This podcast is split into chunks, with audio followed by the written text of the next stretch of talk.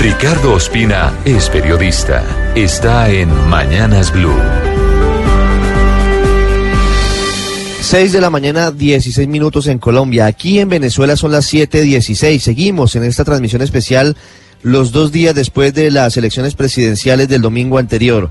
La legitimidad de esa jornada electoral de hace 48 horas aquí en Venezuela se sigue derrumbando como un castillo de naipes. El día después de la cuestionada reelección de Nicolás Maduro no ha sido positivo ni para el régimen ni para los venezolanos. El aislamiento de Venezuela se profundiza, no solo con las nuevas sanciones del Departamento de Estado que prohíbe transacciones de estadounidenses con el gobierno Maduro, sino también con el rechazo del proceso electoral por parte del G20, del Grupo de Lima, de la Unión Europea, también del Reino Unido, de la OEA y de muchas otras naciones. Caracas, antes epicentro de la diplomacia y de las relaciones entre países, hoy está siendo abandonada por las misiones diplomáticas de los de las naciones que no reconocen estas elecciones, los 12 del Grupo de Lima, entre otros.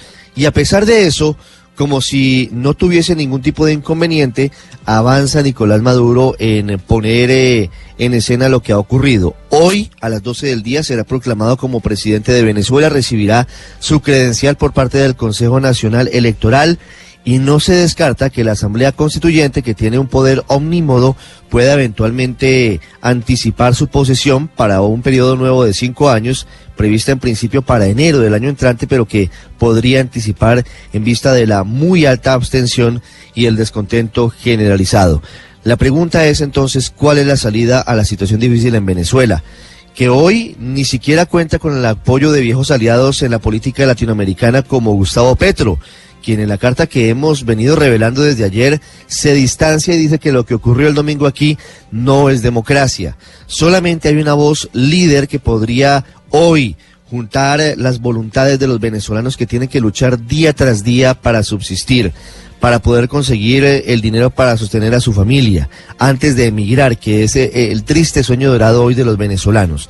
María Corina Machado, criticada porque muchos sectores consideran que es eh, extrema, que sus posiciones son radicales, pero es la única voz que hoy permanece en este país.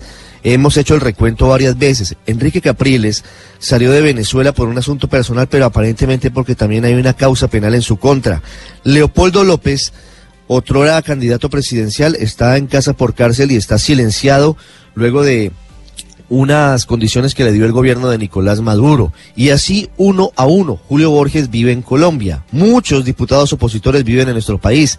La fiscal Luisa Ortega también está en territorio colombiano. Y por eso, esa ausencia de liderazgos es uno de los grandes dramas de Venezuela. María Corina plantea una salida que no sea electoral presión nacional e internacional para sacar a Nicolás Maduro. Lo cierto es que el camino, la estrategia para llevar a cabo ese punto que muchos anhelan no está claro.